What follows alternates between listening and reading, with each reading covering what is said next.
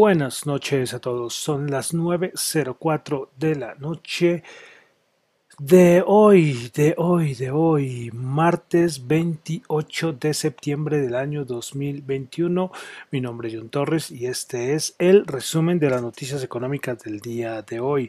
Saludo a los que me escuchan fielmente en Radio Data Economía los que escuchan el podcast en Spotify, en YouTube, en todas las plataformas. Bueno, comenzamos escuchando otra vez. Recuerden que estamos haciendo un repasito de un álbum que me gustó mucho de Patrick Hamilton. El álbum se llama Whispering Wings y estamos escuchando Enkenstein. Está, está bueno, ahí vamos, ahí vamos. Ustedes me están acompañando, escuchando. escuchando este álbum. Bueno, recuerden, lo que les he comentado en los últimos podcasts y es que los que me escuchan en Apple Podcasts, por favor, denle calificación. El problema es que yo sé, yo sé, como le digo, muy pocas personas, de verdad, el porcentaje de todas las plataformas, creo el que menos me escuchan es en, en Apple Podcast, porque casi todo el mundo usa Spotify. Spotify, YouTube es lo más usado. Pero bueno, por si al caso alguno está por ahí, unas estrellitas, calificación de 1 a 5, lo que quieran. Si quieren dejar un comentario, bienvenido sea. Y en YouTube, recuerden que solamente pueden escuchar cuando coloco música al inicio, solamente pueden escuchar algunos segunditos, porque por asuntos de derechos. Bueno, entonces vamos a comenzar con el resumen de las noticias económicas del día de hoy, septiembre 28. Vamos a comenzar por Europa, bueno, de China no sé si los chinos van a seguir inyectando dinero. No sé, estuve pendiente y hasta las que antes de las 9 no había visto noticia de inyección de dinero. Es que llevaba dos días inyectando como de a cuántos, como de a 100 billones, una cosa así de yuanes los chinos. Entonces vamos a comenzar por Europa, vamos a comenzar con eh, datico de confianza del consumidor en Francia al mes de septiembre, 102, se esperaba 100, anterior 99. El confianza del consumidor en Alemania, de, eh, acá lo mandan ya el mes de octubre. ¿eh? El estimado es de 1.5 y colocan que quieren que la, la, estimación para octubre va a ser del 0.3. Muy por debajo, ¿eh? un poco pesimista. Bueno, vamos a Estados Unidos, donde también tuvimos confianza del consumidor del mes de septiembre. El estimado 114 el anterior 113 y este resultó en 109.3, un dato no muy bueno por parte de eh, Estados Unidos. Bueno, hecho importante era que, como decíamos desde la semana pasada, hoy Yellen y Powell iban a hablar frente a una comisión del Senado, la comisión económica. Entonces, Yellen, más cositas de Yellen. Bueno, el primero, el incumplimiento de la deuda por parte de Estados Unidos sería un auténtico desastre. Hoy eso fue lo que más se repitió. Caos, desastre, fin del mundo, que si por algún momento llega a incumplir la deuda los Estados Unidos. Bueno, Yellen espera que la inflación termine a final de año en el 4% eh, volvió a tomar, es que fue el tema principal, eso fue el tema del día hoy, el cumplimiento, Yellen dice que un incumplimiento por parte de los Estados Unidos probablemente estimularía un colapso financiero. Bueno, también habló de que en la cumbre del G20 que se va a realizar ahorita en el mes de octubre, espera que haya un consenso sobre el impuesto corporativo mínimo mundial, algo que ha impulsado Yellen desde hace varios meses. Powell, Powell, ¿qué dijo? Bueno, vamos a resaltar eh, bueno, vemos que Powell ya sabemos un poco su, discurso, ¿no? porque lo, escuchamos hace unos días en la, rueda de prensa después de entregada de, su informe de, de, decisión de tasas por parte de la Reserva Federal. Y bueno, no es que diga muchas cosas. Eh, bueno, primero que las, el suministro, las cadenas de suministro, estas limitaciones en la cadena de suministro están llevando a que la situación de la inflación esté empeorando, pero él cree que la inflación en algún momento va a decrecer. Eh, bueno, también habló, bueno, metamos acá de una vez lo del dinero digital. Dice que espera que se consiga una autorización por parte del Congreso respecto a este tema. Bueno, también habló que eh, tocó el tema de Yellen, eso sí, el del techo de la deuda. Él dijo que Powell dice que si no hay un aumento del techo de la deuda, pues las consecuencias serían desastrosas. Bueno, habló algo de la curva de Phillips. Eh, Powell dice que la inflación actual no está relacionada con la curva de Phillips. La curva de Phillips es un término muy de economistas. Eh, la curva de Phillips es una relación inversa entre inflación y tasa de desempleo.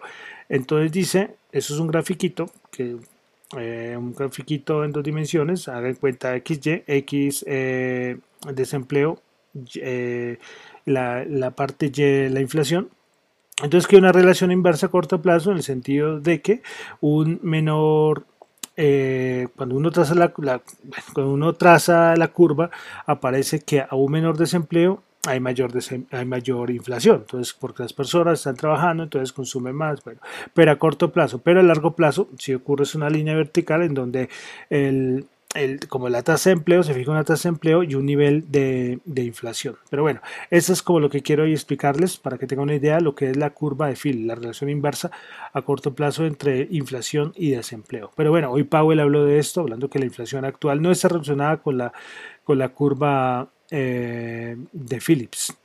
Bueno, también, a ver, ay, esperen un momento porque creo que en este momento se se cayó el, internet. Ay Dios. Todavía no estoy en vivo. Los que me están escuchando, a ver, vamos a ver qué está pasando. Porque el, podcast lo puedo seguir y lo voy a subir normal, pero, pero el, el problema es para, para los que me están escuchando en vivo. Porque los que están escuchando en vivo no tienen la no tiene la señal. Así de, fácil. A ver, vamos a ver. Estoy tratando. No, hay un error en la conexión. Lastimosamente, entonces, no. Los que están escuchando en vivo, ¿no? Tendrás que escuchar el podcast porque el podcast sí estoy grabando. O sea, el programa lo estoy haciendo, lo estoy grabando, como siempre, para poderlo subir. Pero, pero como les he dicho, esto ha fallado un montón de veces. Y esto es un poco aburrido, ¿no?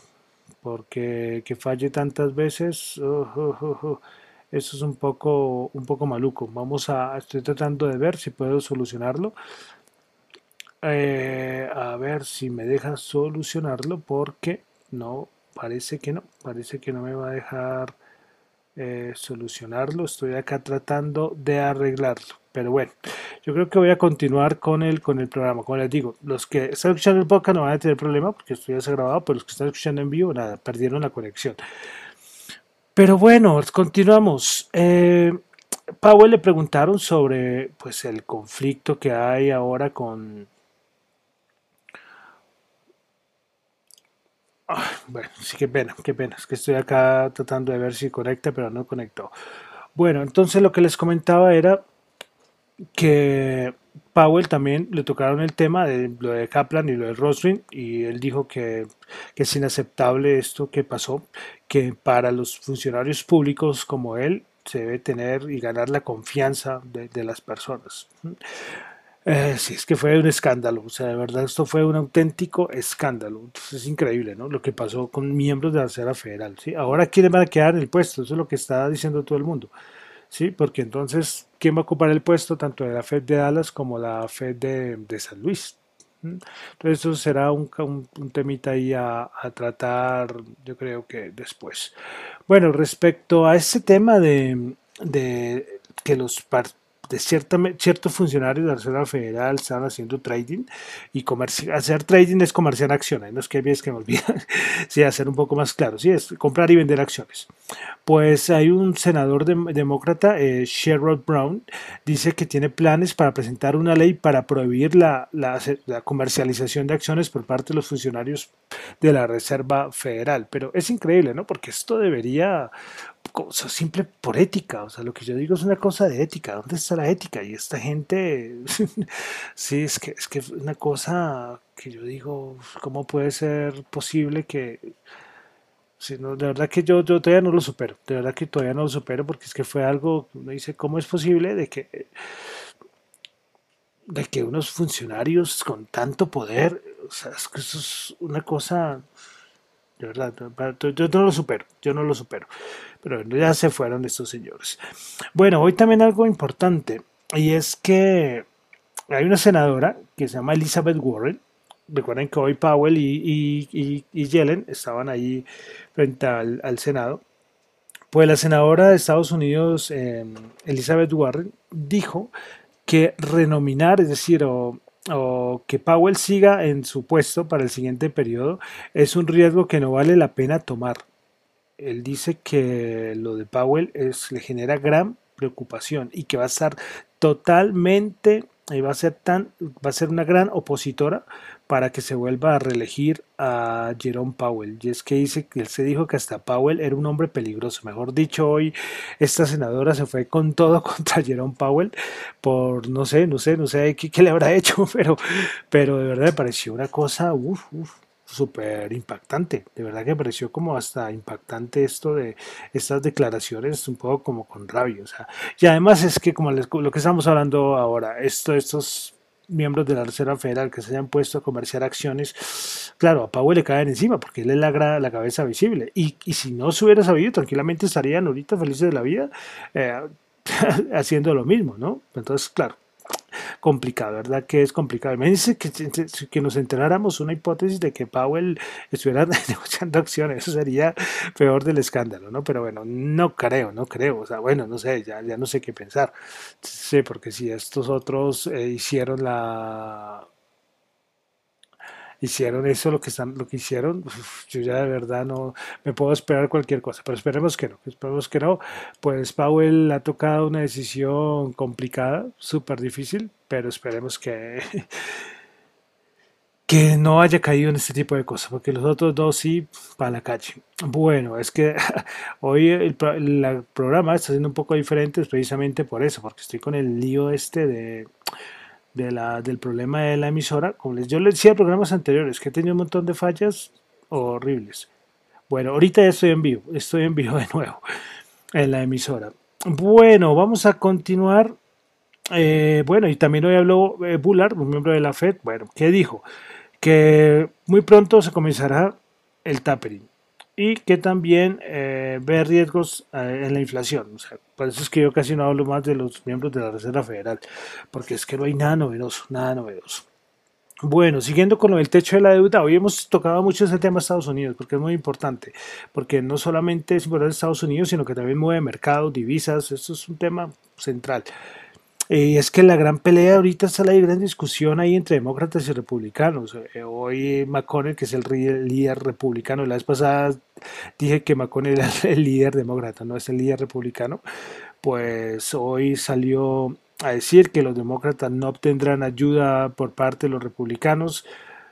Eh, por su imprudencia, que bueno, que si quieren utilizar procedimientos especiales, pues tendrán que hacerlos, aunque los, para los republicanos, demócratas solamente quieren socialismo, inflación, bueno, todo un se despachó, como se dice, el, líder republicano McConnell frente a los demócratas. Entonces, por el momento, nada, el techo de la deuda ahí está. Por eso Jelen Powell ahí están insistiendo con todo.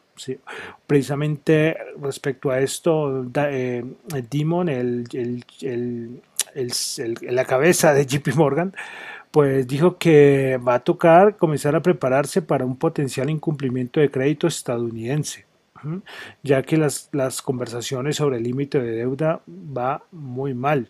Eh, Diamond dijo que Diamond dijo que espera que los responsables de las políticas abordaran el límite de tiempo, el límite de deuda a tiempo, sí, porque de no hacerlo, esto sería catastrófico. Por eso les decía que la frase hoy en todo lado fue caos, catástrofe, fin del mundo, todo. Que si no, que imagínense, un, un incumplimiento de crédito estadounidense sería grave.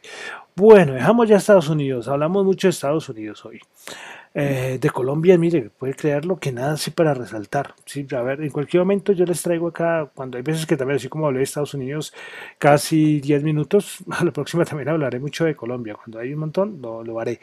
Bueno, vamos a pasar a, mercados. Eh, índices. Estoy con el fallo de esta emisora, me tocó hacer las dos cosas al mismo tiempo, imagínense.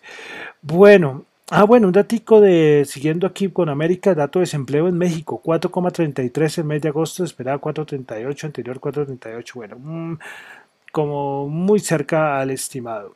Pasamos a inventarios de petróleo, el API, como todos los martes, caída, perdón, caída no, se esperaba una caída de 2 millones y se tuvo fue un aumento de 4.1 millones de barriles. Gracias a esta subida del petróleo, que ya como lo vamos a ver ahorita en un momentico, Eh, bueno, ahora una ambulancia por allá al fondo, vaya por Dios.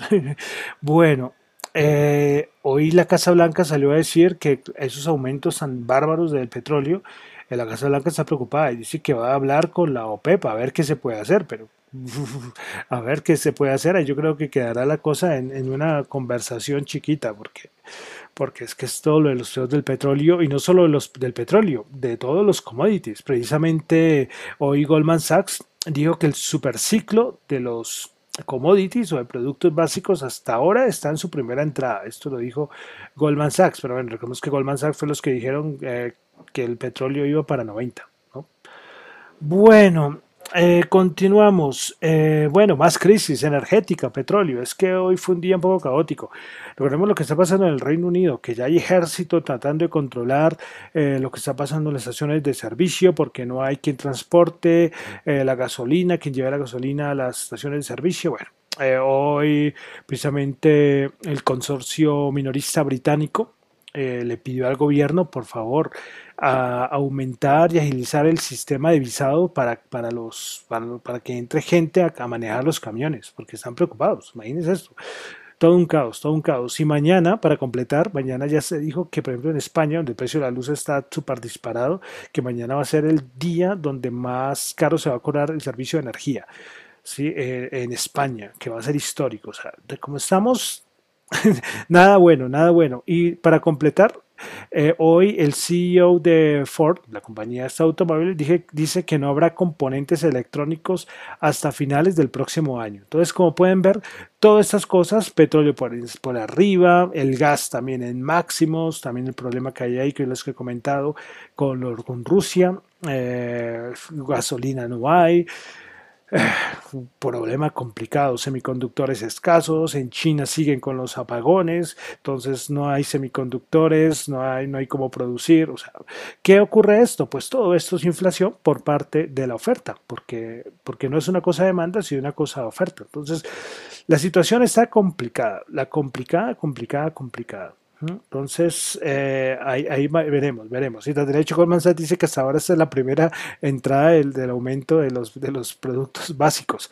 Hoy, ¿qué alcanzó máximos históricos? En la madrugada el gas alcanzó, no máximos históricos, pero sí máximos como de los últimos, ¿qué? Más de cinco años.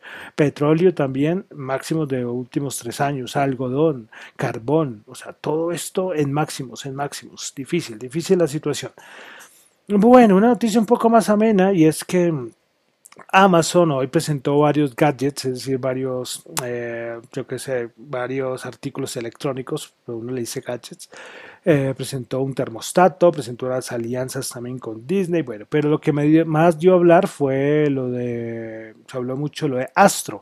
Pues Astro va a ser el primer robot doméstico eh, hecho por la compañía, o hecho por la compañía, hecho por Amazon.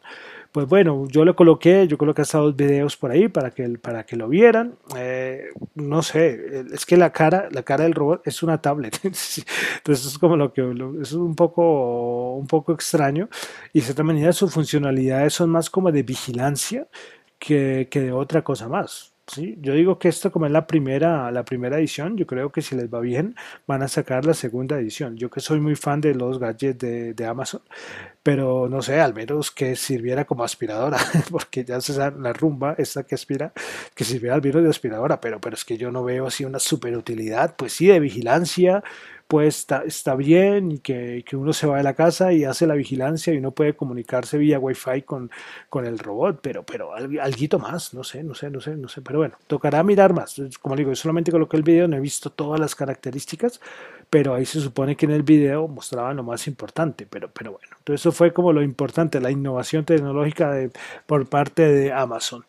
Bueno, entonces vamos a los mercados. Entonces, hoy, ¿qué pasó? Seguimos con los tesoros de los Estados Unidos marcando el paso, el bono del tesoro de los Estados Unidos afectando, afectando todo. Aparte de que lo que acabamos de decir, que acabamos de decir todo el caos, la crisis que hay por, a nivel energético, a nivel petrolero, bueno, ya todo esto que hemos hablado. Entonces, ¿qué pasa? Esto también mete presión a, a los bonos, a los bonos, la rentabilidad del bono de los Estados Unidos a 10 años, es decir, la, como, como dicen los economistas, la parte larga de, la curva. Pero aquí yo les digo la rentabilidad a largo, a largo plazo, los bonos de 10 años y los otros. Pero más importante es la rentabilidad del bono a 10 años 1,543 está en este momento, 1,543 niveles no vistos desde hace como dos meses. Entonces, claro, todo este caos, todo este caos lleva a que siempre los que más sufren son las empresas eh, tecnológicas, ¿sí? sufre más el crecimiento que el, que el valor. Y entonces eso fue lo que pasó hoy. Hoy me sorprendió que ayer yo les dije que normalmente cuando es aumento, pues el sector bancario le va bien, pero el IBEX, que es un índice, ayer les comentaba que el IBEX es, alguien, es uno de los índices más dados a, que cuando hay aumento de rentabilidad de los, de los bonos, el sector bancario sube y los, los índices bursátiles que más tienen sector financiero, pues normalmente tienden a subir, pero no, hoy el IBEX cayó con fuerza. Entonces, la cosa complicada, complicada. Miraremos a ver qué pasa, porque a niveles técnicos, a niveles técnicos la situación no está fácil, ¿eh? no está para nada fácil a nivel del SP500, a nivel del Nasdaq. Eh, los cuantitativos siguen hablando, eh, ellos habían dicho que íbamos a tener volatilidad, yo les comenté, vienen vencimientos, toda esa semana va a ser movidita, movidita, movidita, y hasta ahora es martes, y hasta ahora es martes. Bueno, entonces vamos a irnos al Nasdaq 100, que fue el más afectado el día de hoy, creo. Sí, vamos a, ya les digo si sí o no. Pues el Nasdaq 100 el día de hoy bajó 2,8%, 464 puntos, bajó 14.770. Principales ganadoras del día tuvimos Activision Blizzard 1,6%, Electronic Arts, Electronic Arts 1,3%, NetEase Inc. 0,8%. Principales perdedoras Pinduoduo bajó el 7,6%, Apple Materials bajó el 6,9% y ACML Holdings bajó el 6,6%.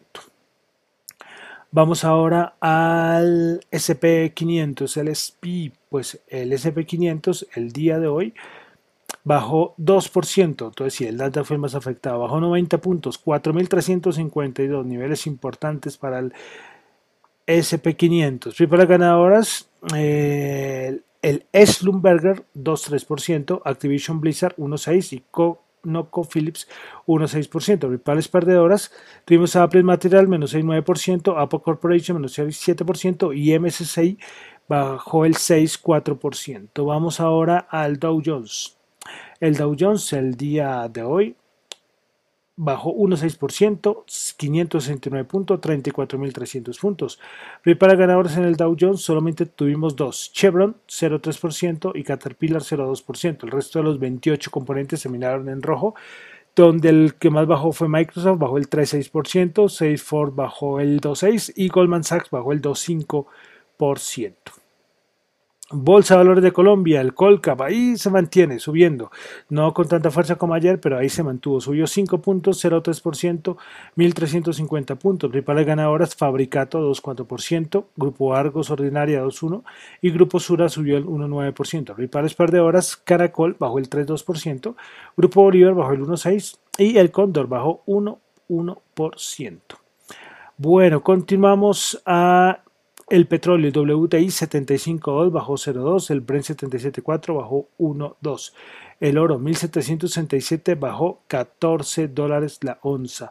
Bitcoin 41.571. Ah, bueno, no, no, yo qué estoy diciendo, que se me olvida, se me olvida que acá ahora ya lo, lo, veo, vemos las 10 primeras, las 10 primeras, para darle un poquito más de importancia a, a las criptomonedas, ¿cierto? Bueno, Listo, entonces vamos a ver, a ver cómo está el Bitcoin. El Bitcoin, el Bitcoin, 41.724, bajando el 1,8%. Ethereum, 2.866 dólares, bajando el 2,8%. Cardano, 2.05, bajando el 5,3%. BNB, la de Binance, Binance Coin, 368 dólares, bajando 0,6%. Ripple, 0.9 dólares, 2,96 bajando. Solana, 137 dólares, bajando el 0,1%. Polkadot 27.1 bajando el 3.2%, Dogecoin 0.19 dólares bajando el 2%, Uniswap 23 dólares 0.2%, Avalanche 63.4 dólares bajando el 6,7%. Me encuentran esa relación, ¿no? Eso es, interesante, tener esa relación entre el mercado de criptomonedas y por ejemplo el SP500. Es, es interesante, es interesante. Bueno, y para finalizar, el dólar, 3.841 subió 4 pesos. Bueno, se hizo larguísimo el programa porque, como digo, tuvo esa falla técnica, entonces eso complicó la, la situación. ¿sí? No sé si ahorita estaré en vivo, no sé, ya como digo, los que están escuchando el podcast no tienen problema, pero los que están escuchando en vivo, lo siento, mejor escuchen el podcast. Bueno, entonces con esto me despido por el día de hoy, por el resumen de noticias económicas. Recuerden que lo mío son solamente opiniones personales, no es para nada ninguna recomendación de inversión. Mi nombre es John Torres, me encuentran en Twitter en la cuenta arroba J-H-O-N-T-X-U,